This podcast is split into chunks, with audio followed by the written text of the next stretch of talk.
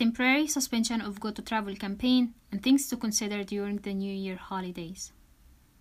Schools and companies will be on a vacation during the New Year holiday, which is from the end of December to the beginning of January.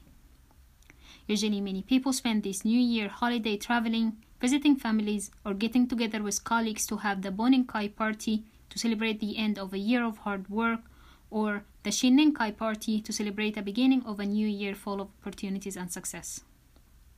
However, the spread of COVID 19 cannot be ignored this year.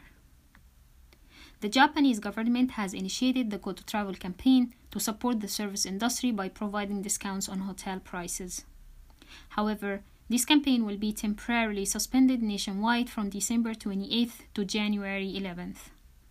The campaign has been already suspended for traveling to and from Sapporo, Osaka, Nagoya, and Tokyo as of December 14th. During those dates, you can still travel, but there will be no discount on hotel prices.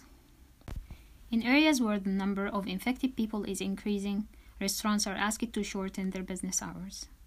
If the number of new cases continues to increase, the restaurants may have to shorten their business hours even during the New Year holidays as well. If you are planning to meet your friends or family that you haven't seen for a long time, be extra careful not to be infected by COVID 19 for at least two weeks before meeting them.